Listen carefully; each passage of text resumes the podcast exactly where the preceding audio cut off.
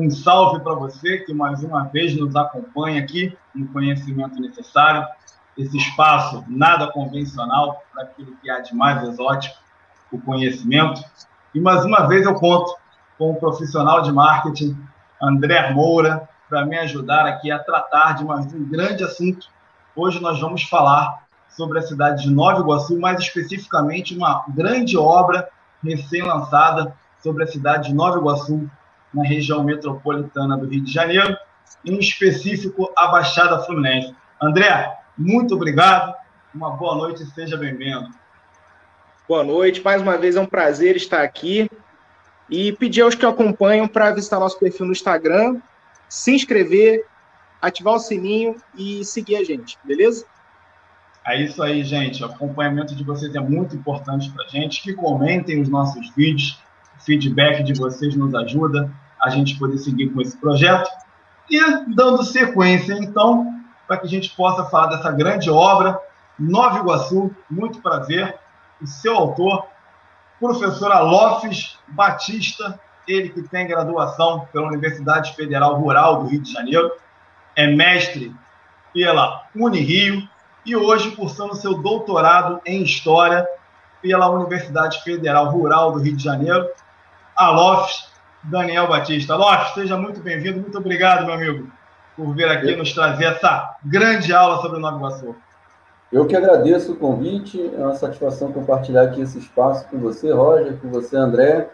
É, como vocês já me apresentaram, é uma satisfação poder compartilhar um pouco do, do nosso trabalho para que o público tenha conhecimento desse livro.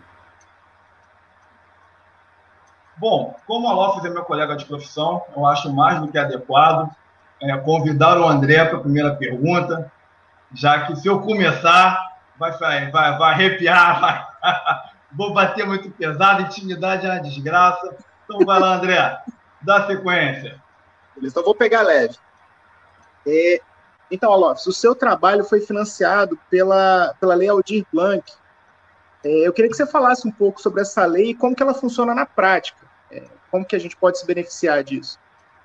Bom, é importante essa pergunta porque o financiamento público dessa obra é, foi o que prove, é, promoveu né, a sua realização.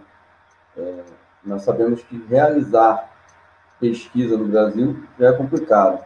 Realizar transformar a pesquisa em uma obra literária, né, que não é necessariamente uma obra acadêmica, é mais complicado ainda, porque se há, na universidade, nos espaços acadêmicos, já falta recurso para publicar ou para difundir o conhecimento, fazer isso como artista ou como é, membro da categoria produtora de cultura é mais complicado ainda, porque a obra é voltada para um público é, específico, né, para o município, em primeiro momento, e os municípios não têm uma prática muito robusta de financiamento. Né?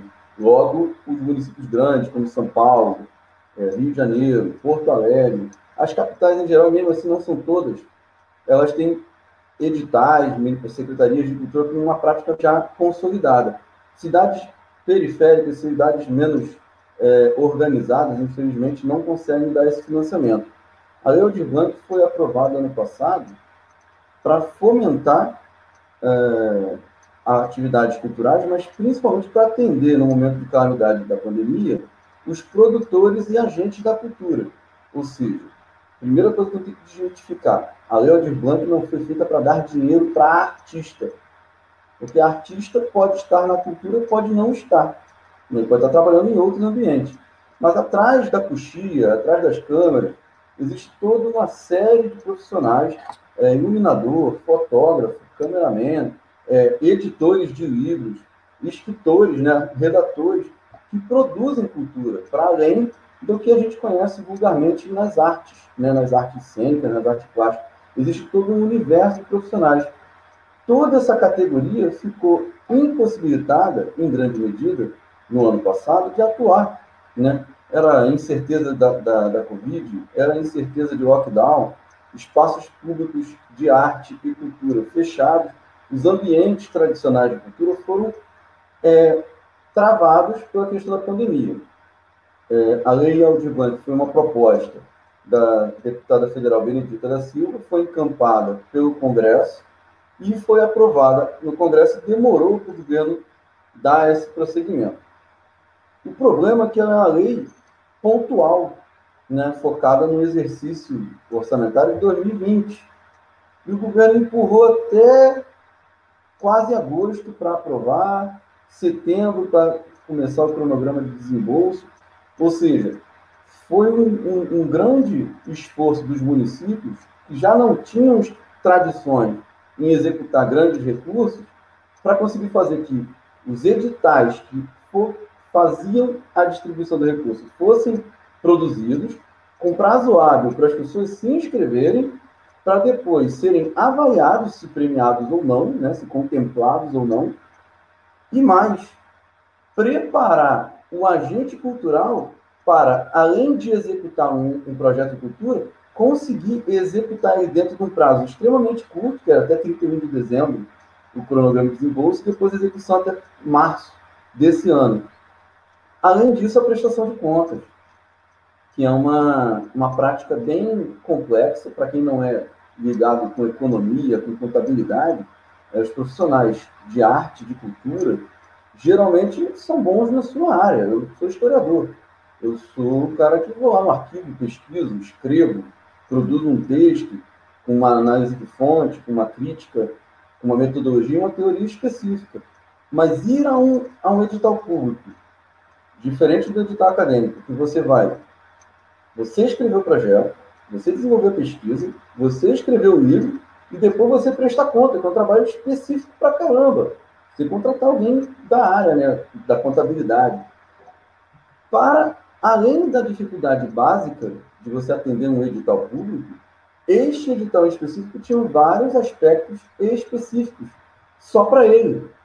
Então, assim, havia dúvida.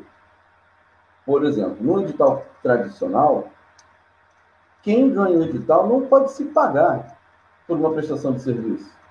Né? Eu ganho o edital como uma empresa ou como um CPF. Já começa complicado você prestar conta que você se pagou a si próprio. Então, a lei de banco criou vários mecanismos dificultadores para pessoas menos é, cultas ou menos capazes de acessar com conhecimento técnico. E eu estou falando isso como um camarada que estuda, tem capacidade de interpretação textual minimamente razoável, né? consigo cumprir um edital para concorrer a uma pós-graduação né? minimamente dentro do, do, do, universo dos alfabetizados no Brasil. Imagina a pessoa que é fazedora de cultura, que é um cordelista, ou que é uma cantora de, de jongo, ou que é um capoeirista que, que tentou concorrer isso como cultura imaterial. Esse cara, muitas das vezes, ele não consegue acessar essas franjas do Estado, sabe? Essas dobras em que se escondem recursos, muitas vezes fora do período de pandemia, esses recursos correm e pessoas com menos capacidade de captação perdem esses recursos. Mas a Leo de Bank teve que se dar um jeito de atender esse público. Então foi muito bom você falar, porque a Leo de Bank, no meu entender, para além do momento de pandemia, ela foi um ponto de, de, de inflexão em termos de fomento para a cultura no Brasil. Porque a quantidade de produtos de boa qualidade que eu vi acontecerem, claro que a gente pode aqui e ali discutir a qualidade de alguns produtos. Não estou discutindo que, que haja alguém que possa fazer esse tipo de questionamento. Mas a quantidade de produtos que estavam já meio que engavetados e que com a Lei de Banco foi possível dar prosseguimento, foi muito grande. Acredito que deveria ser discutido em nível nacional a transformação da Lei de Blanc num programa e não num projeto pontual. Alofes, foi interessante você comentar essa, esse último ponto aqui que me chamou a atenção, de transformar essa lei em um programa e não em algo pontual. E aí me veio a, a um questionamento mesmo, assim, muito, muito, como posso dizer assim, insight, me despertou que é o fato de que o atual governo ele foi eleito tendo dentro do seu discurso uma promessa de combater a lei Rouanet durante o período não só da eleição, mas prévia ao período da eleição e pós o período da eleição, uma sequência de manifestações de setores da sociedade contrário à Lei Rouanet, que não é idêntica à Lei Aldir Blanc, mas circunda um ambiente muito próximo. E aí eu queria te pedir, você, enquanto um autor, alguém que se utilizou desse fomento, enquanto um professor que atua na educação pública, um pesquisador que atua com uma instituição pública, né, e aluno, né, no caso, um doutorando de uma instituição pública, que veio a se utilizar um fomento público, ou seja, tem toda uma utilização de dinheiro do contribuinte para a produção cultural e educacional. Eu queria pedir de você uma defesa da Lei Aldir Blanc, já que você acabou de colocar que entende que ela deveria ser no programa, frente ao momento que a gente vive em que um governo foi eleito trazendo, inclusive, a promessa de extinguir a Lei Rouanet. Então, traz para a gente um pouquinho do que é esse cenário dessa utilização de verba pública na produção cultural e educacional e a necessidade que a gente tem de algo como a Lei Aldir Blanc. Nós, enquanto contribuintes, nós como aqueles indivíduos que custeamos esse tipo de ação governamental. Bom, esse ponto é bastante pertinente, porque realmente, no último ponto, foi uma defesa da Lei Blanc para além dessa excepcionalidade. E, primeiro, a gente tem que marcar a distinção grave, é, crucial, do que, que é a Lei Rouanet e a Lei Aldir Blanc. A Lei Rouanet, né, Paulanei, Lei Renault, Lei Rouanet, né, chegue aí no grupo do WhatsApp que você quiser, o nome que quiser, mas a Lei Rouanet, ela já existe há bastante tempo, acho que mais de uma década, acho que é da época do Fernando Henrique, não tenho certeza, é, e ela é uma lei de renúncia fiscal. Primeiro, é o primeiro ponto que eu destacar, a lei Aldir Blanc não é a lei de renúncia fiscal. O que isso significa para quem é leigo? Significa que eu, eu entro no Ministério da Cultura com um projeto. Vamos dizer que fosse o mesmo projeto que eu aproveito, com publicação de um livro. Só que em vez de fazer um livro digital, eu queria rodar o livro fisicamente, o que envolve muito mais custo. Né? Fazer um livro físico envolve contratar diagramação, é, revisão, como qualquer livro mesmo digital ou não, e depois disso você tem que ir para a parte física do livro, que envolve material, que é o papel, papel do miolo, papel da capa, todo o serviço gráfico e a logística. Ou seja, envolve custo. Você botou o material dentro do caminhão, você pagou diesel, pagou o caminhoneiro, pagou o carregador de peso. Tudo isso está sendo proposto dentro do projeto. Vamos dizer que eu quisesse colocar em todas as escolas, esse é um municipal, então eu vou focar no município de Nova Iguaçu. Vou botar o livro em cada escola de Nova Iguaçu, na mão de cada criança de Nova Iguaçu é na base de 60 mil exemplares. Então não sai menos de 60 mil reais. Vamos dizer que o livro sai 100 real cada. Não é o preço. Nunca vai ser. Então, se a gente colocasse 60 mil reais, pela lei Rouanet, o que, que eu teria que fazer? Teria que entrar nesse edital, entrar no Ministério da Cultura, que não existe mais, na verdade, na Secretaria Especial de Cultura, pela, pela lei Rouanet, eles diriam se o projeto é viável, aprovariam, vamos dizer que aprovou. Aprovou. E aí eu teria que pegar aquele projeto aprovado e procurar uma empresa que quisesse fazer uma renúncia fiscal.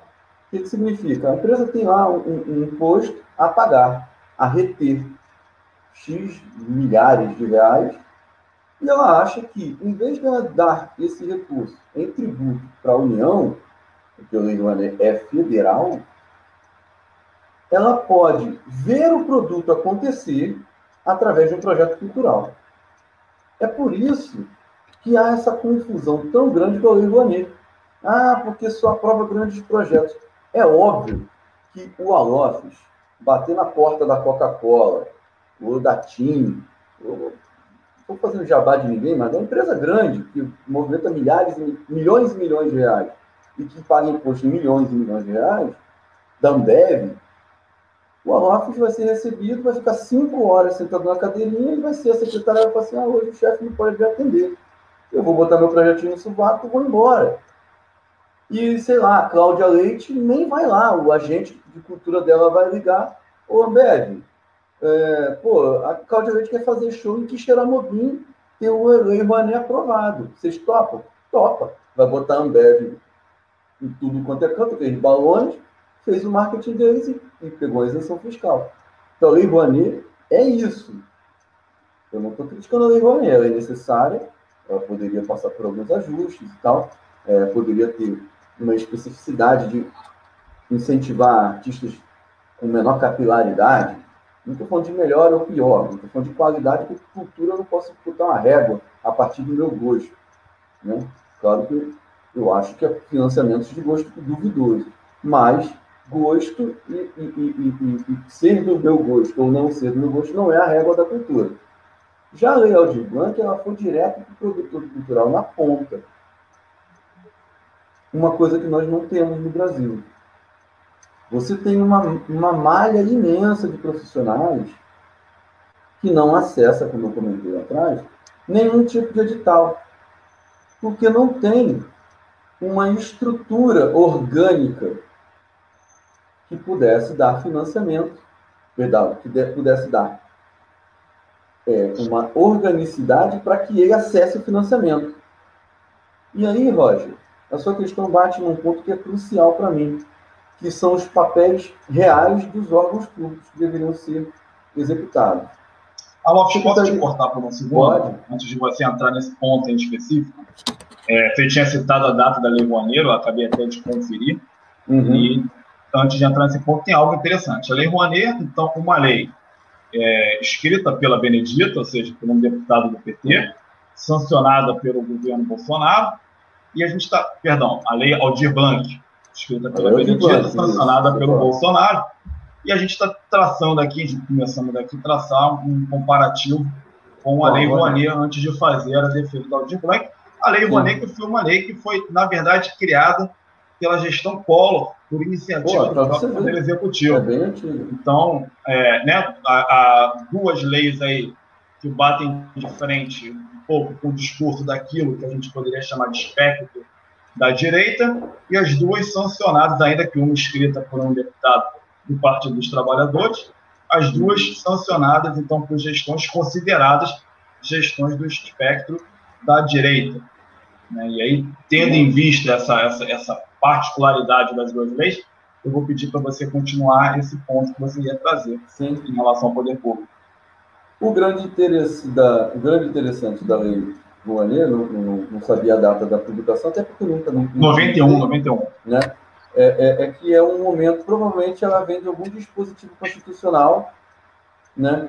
então deve ter sido algum movimento cultural que produziu para que ela acontecesse. É assim que funciona. A, a regularização de alguns dispositivos é, constitucionais, são, são regulamentos infraconstitucionais, provavelmente a Lei Rouanet entra nesse espectro.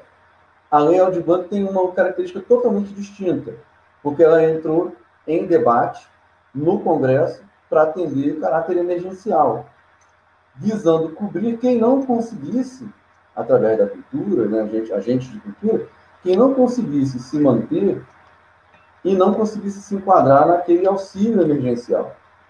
Né? Tanto que quem pegou o auxílio emergencial não pôde receber certos recursos da Lei Rouanet. Tá? A Lei Rouanet tinha três partes. Tinha recurso para dar auxílio emergencial para pessoas CPF que passaram dificuldade econômica, né? que não tiveram condição de acessar o auxílio emergencial do governo federal, tanto que quem avaliou esses projetos foi os municípios, mas passou pela Caixa Econômica para não haver redundância, senão a pessoa com o mesmo CPF pegar dois auxílios isso não aconteceu, para não, não fomentar, né? Comentários. Esclarecendo aqui, você citou Lei Rouanet. Na verdade, não. A Lei Aldir Blanc é, a Lei Aldir não permitiu. Isso, Sim. a Lei, Lei Aldir Blanc não deixou isso acontecer. Não houve essa redundância de pagamento. Outro foi para produzir financiamento para espaços culturais, que, como espaços culturais, são guarda-chuva para vários trabalhadores. Então, um espaço cultural que fechou por causa de lockdown, não está podendo ter um teatro, vamos dizer um teatro que fechou. Como que você paga esses funcionários se não está tendo receita? Como é que paga a luz do espaço? Às vezes é alugado. Então, uma parte da, da Lei Aldir Blanc foi para essa finalidade. E a outra parte foi para projetos. Nisso eu me enquadrei. Né? Prêmios e projetos. Eu tanto recebi um prêmio, um prêmio por aquilo que eu já produzi, enquanto pesquisa, enquanto é, trabalho voltado para patrimônio histórico no Sul, e fui contemplado com o edital. Né? Então, assim, até deixei é, para você, Roger, o link de um livro no qual tem capítulo. Né? Um livro que não é esse da Lei Aldir Blanc, mas que já são produtos que eu produzi antes da, da pandemia e que já deixam para a cidade de Nova do Sul uma contribuição no aspecto acadêmico, intelectual, mas no aspecto cultural também. Porque há uma confusão de que se você é intelectual, você não participa do ambiente cultural. Só que cultura é tudo aquilo que o homem produz. E o conhecimento também é cultura. E se você publica em livro, ele deixa de ser apenas um conhecimento acadêmico, que fica né, ali, ali fechado num círculo muito restrito e circula. A partir do momento que o conhecimento acadêmico passa a circular e passa a compor elemento cultural da, da sua sociedade. Voltando para a defesa da Lei de Blanc, enquanto um projeto, é, e, e, a curiosidade de ser defendida, é aprovada num governo que tenta se enquadrar numa direita, mas que é muito difícil. Eu, eu tenho dificuldade de enquadrar na direita, né? Porque esse governo tem muita coisa ali de, de qualquer coisa, menos de direita e esquerda. Ele passa muito por um autoritarismo é, quixotesco, uma coisa. Esse governo tem uma tudo, autocracia eleitoral. Né? Ele, olha, uma autocracia eleitoral, um novo populismo ali de, ele, direito. Ele não deixa de ser populista, não deixa de ser populista, apesar do populismo ser um conceito bastante fluido e, e, eu não gostar de trabalhar muito com ele, porque o populista sempre é político dos outros. Né? Populismo é igual coronelismo. Né? O coronelismo sempre é o político dos outros, o teu nunca é. Quando o conceito perde, se esgarça, como um tecido que já foi muito esticado, ele perde um pouco sua função. Então, chamar esse governo de populista perde um pouco sua função, chamar ele de direita não cabe, não vejo traços do liberalismo tradicional ali, nem do conservadorismo, no sentido tradicional da palavra. Ele não se enquadra. Um governo bastante sindicalista, né? tem uma espécie de sindicato dos trabalhadores armados. Por aí, né? Um governo. Uma CUT muito... paralela com os trabalhadores é, é, armados. É, é, é, um governo que se escora numa, numa narrativa militarista, mas que também não é um governo militar, mas que tem um general como vice. É, uma, é um negócio rocambolesco. A gente vai ter trabalho para entender isso para entender as medidas keynesianas, como a lei Aldir Blanc e o auxílio emergencial que você mesmo citou. citou né? Um keynesianismo muito forte, manutenção de consumo das famílias e por aí vai. Uhum. Mas não é, uma, não é uma lei que parte do executivo. É a distinção crassa que a gente pode traçar aqui, né? distingue completamente a lei Rouanet, que você acabou de trazer o elemento para a gente, da lei Aldir Blanc. Né? Um Mas acaba circulando naquilo que hoje é chamado de bolsopetismo, curiosamente partindo de um deputado do PT. Né? A lei não foi vetada pelo presidente da República, veio muito a calhar Ó, ao presidente tentou, da República, que tem similaridades tentou... ali com seu rival. Né? Hum. Mas não sei se você recorda, ele tentou barrar a lei no, no, no Senado. Só que voltou para o Congresso e aí ficaria muito complexo para ele barrar. Já estava no, no, no meio da pandemia, então, para fazer esse populismo continuar funcionando, tem que distribuir recursos. Então, foi um jogo, a, a, a, oposição né, congressista, o Congresso, na sua posição oposicionista, pôs uma lei que vai de contra ao discurso do governo, o governo tentou manobrar nos bastidores para que a lei não prosperasse, mas, de toda forma, a lei conseguiu prosperar. Então, uma história parecida com a do auxílio emergencial também, né? Vai e volta, é, que no final acaba semelhante. virando publicidade para os dois lados. Os dois lados trabalham com uma narrativa de que é pai da criança. Nesse caso, não tem como discutir. É, lá em nenhum dos dois casos, o governo não consegue defender, para além da sua militância mais aguerrida, a, a paternidade de nenhum dos dois projetos, nem do, do auxílio emergencial, nem da Lei de Blanc. Até o próprio nome do homenageado vai de encontro a tudo que o governo propõe. Né? Então, Sim, se, se, se fosse para ir para ser um governo de direita propondo um, uma, uma lei de auxílio à cultura, talvez fosse a lei, sei lá, Lima Duarte, não, mas o. Não sei nem quem agora, porque a gente está com a intelectualidade tão, tão difusa, tão. Eu esqueci o nome do ator que andava, acho que é Carlos Vereza, que andava eu, eu seria favorável a uma lei Alexandre Frota. Eu tenho assim, uma admiração Mas o Frota, o Frota dele. saiu de trás desse governo. Eu tenho. Mas né? o, a questão do Frota realmente de trabalho é essa mesmo. Ele vai atrás, ele sai de trás. Não, mas então, ele saiu ele de trás. Ele tem um trabalho, um trabalho especial ali. Perdeu a eu sustentação gostaria. do Frota. Né? Eu gostaria, inclusive, não sou eleitor do Frota, por, por ser um eleitor fluminense, mas é um cara que que me representa. Eu acho que aquele espaço é um espaço, é, me perdoe a palavra, para sacanagem, ninguém entende melhor do que o Frota naquele congresso. É, é um profissional bem. Então, é um profissional qualificado para o cargo que está eu, eu defenderia uma lei Alexandre Frota, eu acho que pelo menos algum grau de prazer poderia ser proporcionado à população. A questão, a questão é que se o governo se identifica na direita, o Frota está tá mais atuando pelo centro. E aí complica. Eu, é, é, é, é, complicado. Eu acho que ele trabalha na esquerda, na direita, desde que venha por trás, ou às vezes acontece de. Além de. Além Mas, de. Fazendo esse momento aqui humorístico. O governo, o governo abraçou o centrão, né? Vamos, vamos, abandonar esse momento político. Vou pedir ajuda aqui ao pão de queijo carioca da terra de Romeu Zema para interceder, senão a gente vai começar a é. falar uma série de besteira daqui. Vamos, vamos deixar com a André. Vamos deixar. Do Vamos deixar a vida profissional do Frota de lado e seguir aqui. É, Alof, eu tenho uma dúvida sobre a natureza do trabalho. É uma, é uma obra de, de um resgate histórico, mas é uma obra que não é consumida por muitos leitores. Eu queria entender qual que é a importância desse resgate de memória. Bom, André, a circulação do livro como é digital, ela tem tido uma circulação bastante é, aceitável. Não dá para a gente mensurar exatamente como a circulação acontece no livro digital, porque se você baixar e passar pelo WhatsApp para cinco pessoas, eu só tomo consciência que você baixou. Compreende? Então, eu tenho um link que o Roger vai poder distribuir depois para o acesso gratuito. Vai estar na descrição do nosso vídeo, vai estar né? na descrição do nosso e vídeo. E também na biblioteca um do nosso site. Isso. Tem um link para download do livro.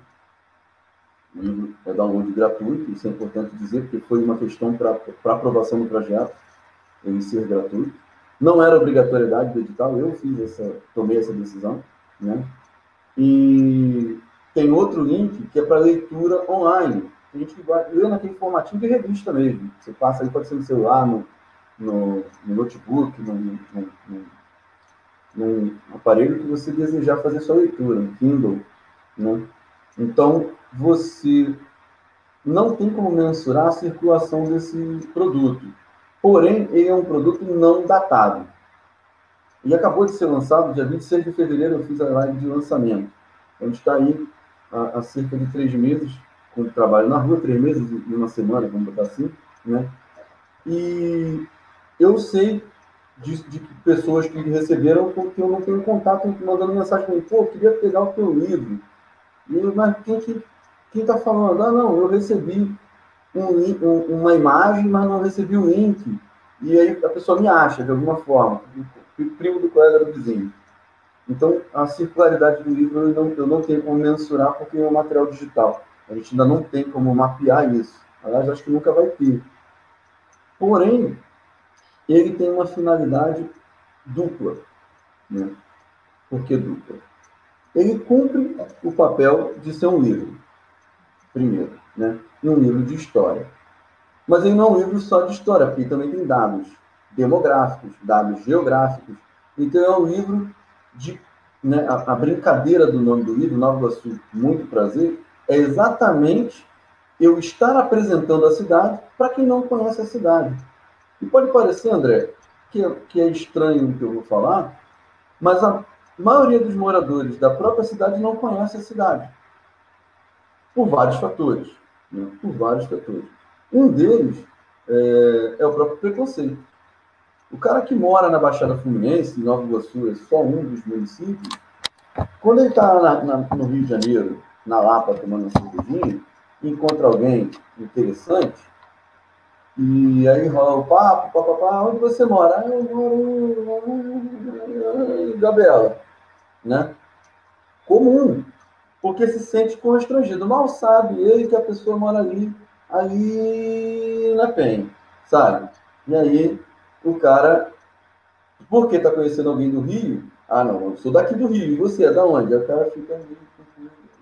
Para quem é de outro estado, não conhece o Rio de Janeiro, a Penha é o bairro mais nobre, não só do Rio de Janeiro, mas a gente poderia levar em consideração da América Latina, alguma coisa aí comparável ao grau mundial. Para quem não conhece a Penha, deve conhecer a Penha. Penha um bairro região. formidável. Hoje eu não tenho mais o prazer de morar na Penha, onde eu sou nascido e criado.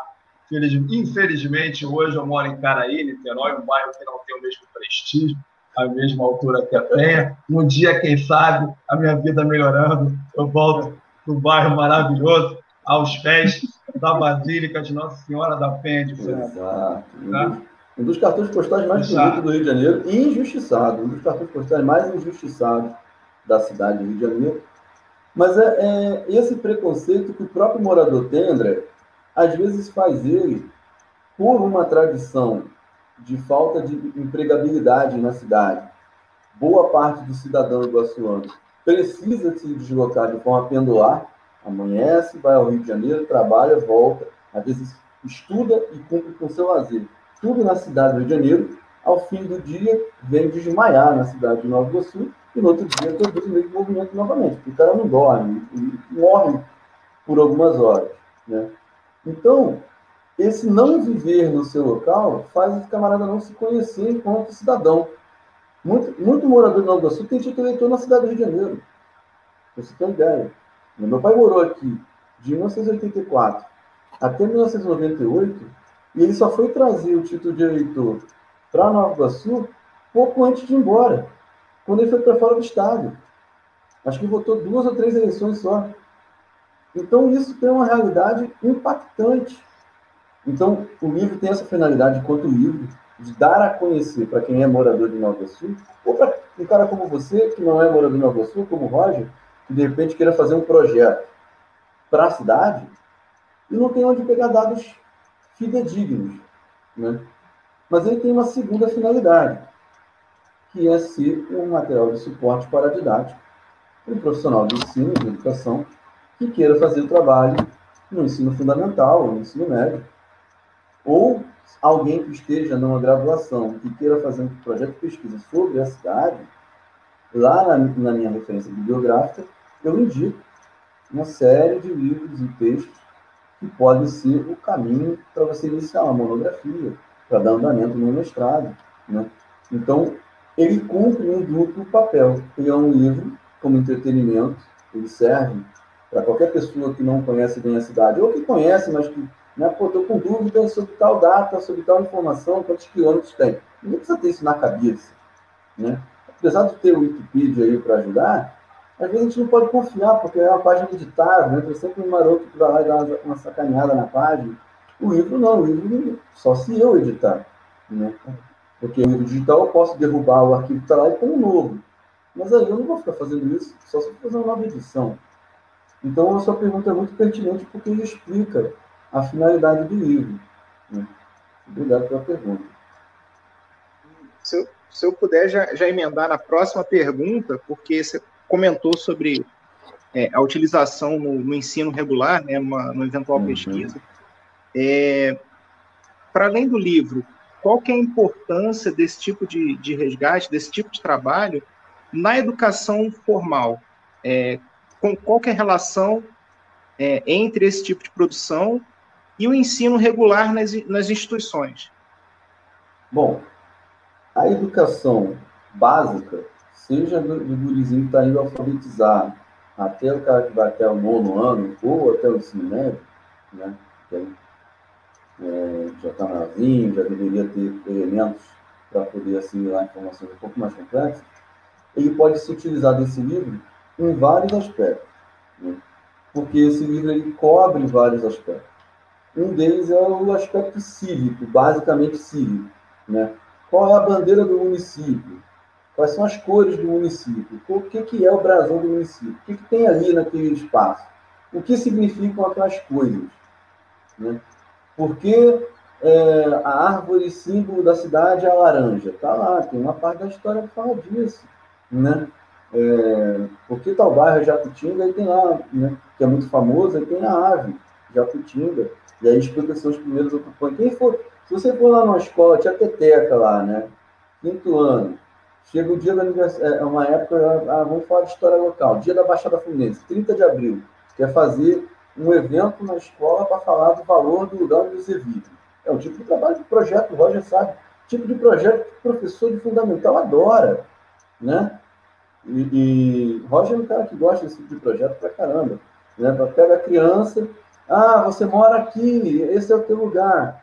Por que que teu lugar se chama desse jeito? Esse livro ajuda. De outra forma, um menino já maior, trabalhando na história e na geografia, pode ser cobrado, pode ser apresentado para ele a organização espacial do município, como o município se organiza. É, o Poder Executivo divide o município de Nova Sul em nove partes. Que partes são essas? Que, que bairros oficiais existem? Eu não sei onde você mora, André. O Roger é morador hoje de, de Niterói, né? Tem um dos melhores DHs do Brasil hoje, o Roger, né?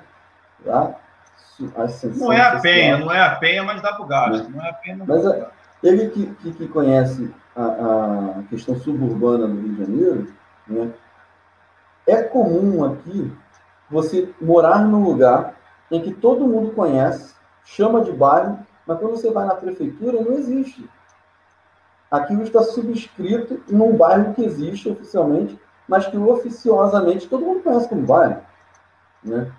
É, o então contrário tem... também é muito comum. O contrário na cidade do Rio de Janeiro é muito comum o, o, o, o, cidadão, às vezes, não tem noção de que ele não mora naquele lugar ali. Porque quando ele vai na prefeitura procurar um documento, ele dá o nome do lugar que ainda não existe.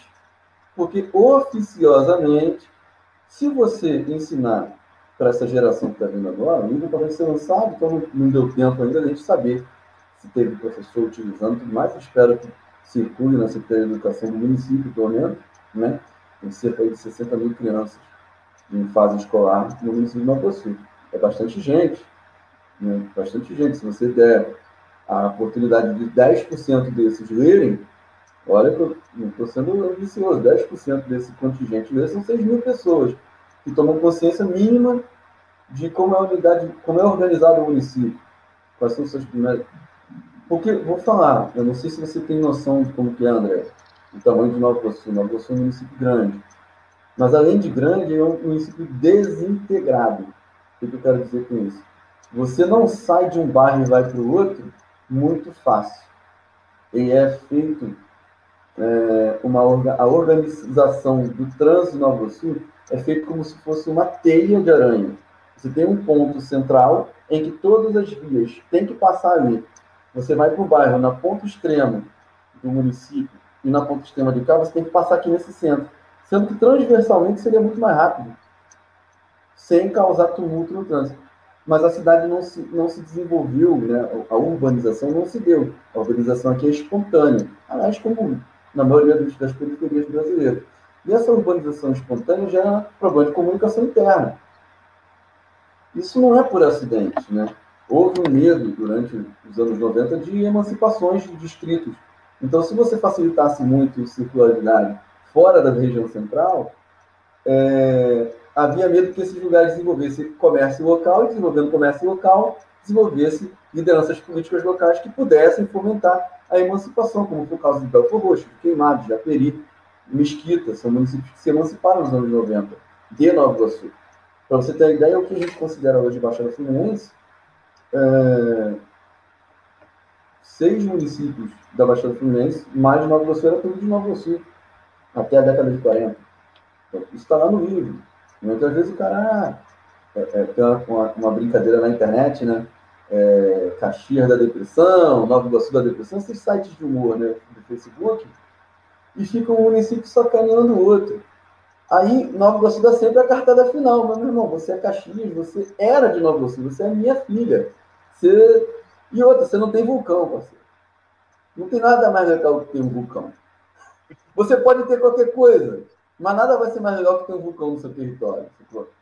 Então, Nova Iguaçu pega é, é um split house, é um full house no, no, no, no poker, tá ligado? O cara vai zoando, vai zoando, vai zoando, vai full house aqui, ó. Porra, tem um vulcão. Acabou essa porra.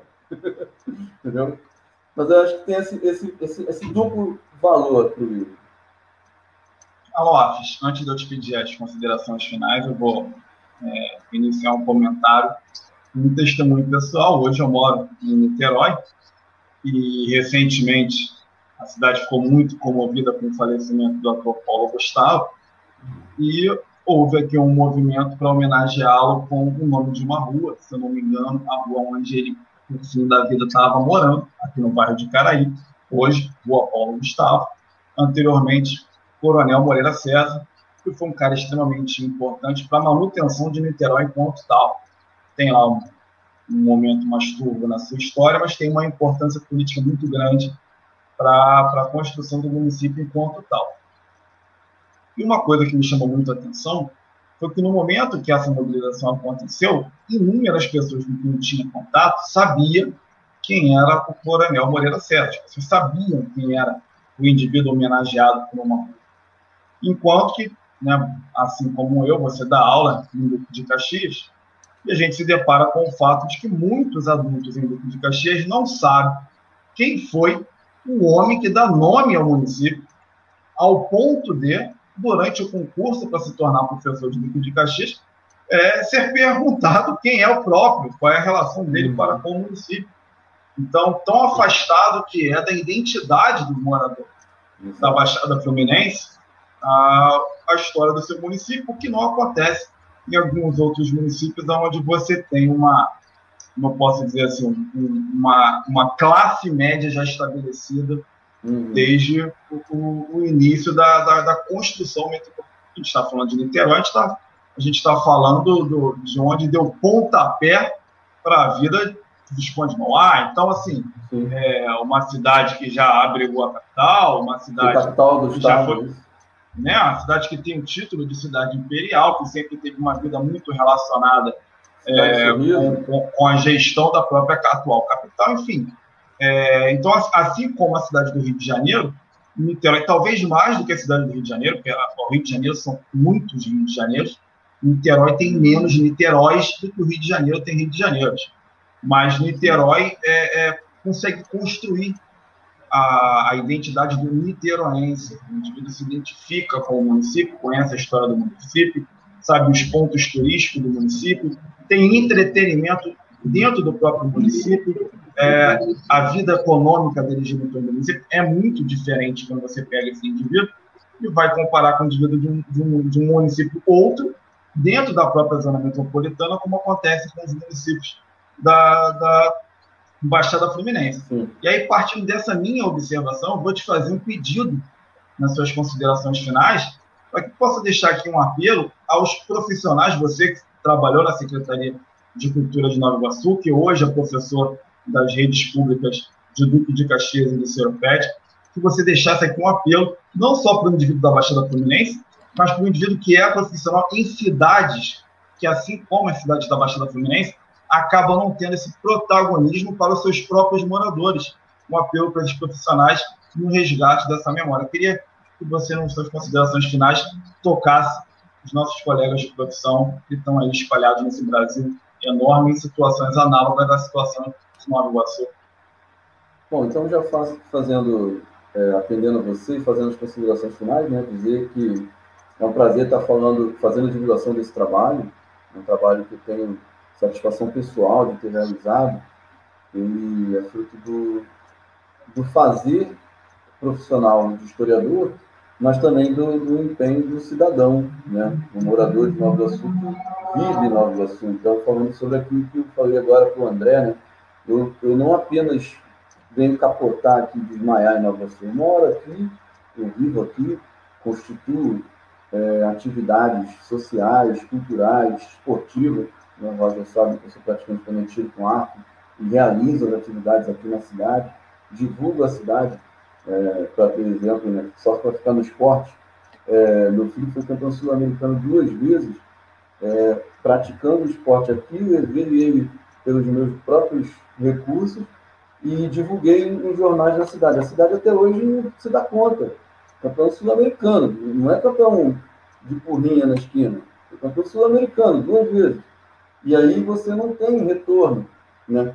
Isso que o Roger falou é muito importante, porque a cidade não se conhece, os profissionais é, passam batido, né? a gente aborda a história nacional, a história da escravidão, a história da chegada dos portugueses, né? mas o, o cara não consegue fazer a transposição de uma história da BNCC, uma história curricular, a história do livro didático, para a história, por mais que o livro didático já oriente há muito tempo para que se faça essa aproximação. Né? Então, o, o, o, meu, o meu material que está disponibilizado, ele, está disponibilizado de graça não é à toa, é exatamente para isso, Roger. Para que facilite o profissional que tenha interesse minimamente em romper com esse fazer, fazer professoral tão conservador que a gente tem já ainda na escola, é fazer ele mais próximo do seu aluno. Porque se você pega um gurizinho lá do, do quinto ano, que já pelo menos minimamente lê, consegue absorver alguma coisa, e mostra para ele que a cidade dele está inscrita num processo maior de história do que minimamente é, os problemas que ele vê no cotidiano, pô, Nova Iguaçu tem uma contribuição importante para o Império. O camarista de Dom Pedro II tinha propriedade lá em Tinguá, onde hoje é Tinguá. Né? E aí você desenvolver, pô, o Império tinha um profissional, um cara que foi tutor do Pedro II, vem de Nova Iguaçu, da Vila do Iguaçu, tutor de Dom Pedro II. Não é o cara que, que, que, que ficava de quatro para o Dom Pedro II ficar em cima do cavalinho. O cara que educou o cara para ser imperador. Olha a importância disso. O cara que não tinha um tutor só, o cara tinha aula 15 horas por dia. Mas um dos, um dos momentos do seu dia era, era um camarada de Nova Iguaçu, ou da Vila do Iguaçu, que hoje está dentro da, da, nova Iguaçu, da cidade. Então, assim, mostrar para aquele guri, para um menino, para uma menina, que a sua cidade faz parte de uma história mais global, né? Você pega a Segunda Guerra Mundial, que é um tema bastante atrativo para a molecada que está com 14, 15 anos, gosta, tem tiro, tem bomba. Eu falo que eu adoro a Segunda Guerra Mundial, tem bomba, né? tem tiro, tem granada, tem. Porra, bomba não tem mais desenrolo, bomba atômica e lasca-se tudo. Melhor os moleques, os moleques, melhor que o vulcão. Bomba atômica é melhor que o vulcão porque o vulcão não vai explodir mais que o vulcão inativo. É, nem é mais um vulcão, é uma caldeira. Mas você pega e fala assim, pô, Nova Iguaçu tinha uma economia assim, certo? Que tinha um desenvolvimento econômico bacana, e a Segunda Guerra Mundial arrebentou com a economia. Segundo uma leitura de que o fechamento do, do comércio atlântico prejudicou. Essa é uma interpretação. Essa não é, não é uma interpretação unânime? Não é, mas ela é vigente, ela está em vigor. Né? Você começa a mostrar como é que tu está morando no loteamento tal, em tal bairro, Santa Rita, Corumbá, sei lá, qualquer lugar de Nova Iguaçu. Ah, moro. Você está dando aula ali, mora aqui, né? Então, aqui onde você mora era produção de laranja. Daqui saíam milhares de caixas de laranja para ir para a Inglaterra, para os Estados Unidos, para a França. Aí o cara já começa a se sentir menos interiorizado, menos subalternizado, inserido num contexto. Então, o profissional que tem minimamente interesse, ele consegue. Né? Nova Iguaçu tem uma universidade no seu território, que é o campus de Nova Iguaçu da Universidade Rural, que já tem produzido efeitos, eu sou fruto desse, desse tipo de projeto de investimento. Né? Então, esse tipo de trabalho já pode ser feito em vários municípios. E onde não há o que fazer, é arregaçar as manguinhas, né? cada um produzir a sua contribuição, porque, afinal de contas, além de professor, além de pai de família, além de qualquer outra coisa, é, cada cidadão tem uma contribuição a dar, para além do seu é, quinhão. Acho que dá para cada um um pouquinho mais nesse país. Lofes, muito obrigado, muito obrigado mesmo pela sua participação. É, foi uma grande aula, enfim, muito mais do que um bate-papo, foi uma aula. Muito obrigado por trazer para a gente. Para você que nos assiste, muito, mas muito mais do que um muito obrigado. Quero lembrar de você se inscrever no canal, dar lá o seu like, comentar, muito importante comentar, observar os links que deixarei na descrição do Nova Iguaçu, muito prazer, livro que o Lopes lançou agora recentemente, extremamente importante. Vamos deixar lá o link para que você possa conferir. E André, né, falando aqui de cidade do interior, rapaz de Tuiutaba. André, muito obrigado, muito obrigado mesmo por estar aqui mais uma vez nesse processo de inquisição de convidados. Uma boa noite, Lopes, André. Uma boa obrigado. noite. Boa noite, obrigado. Satisfação, André. Obrigado, Roger. Um forte abraço a todos vocês.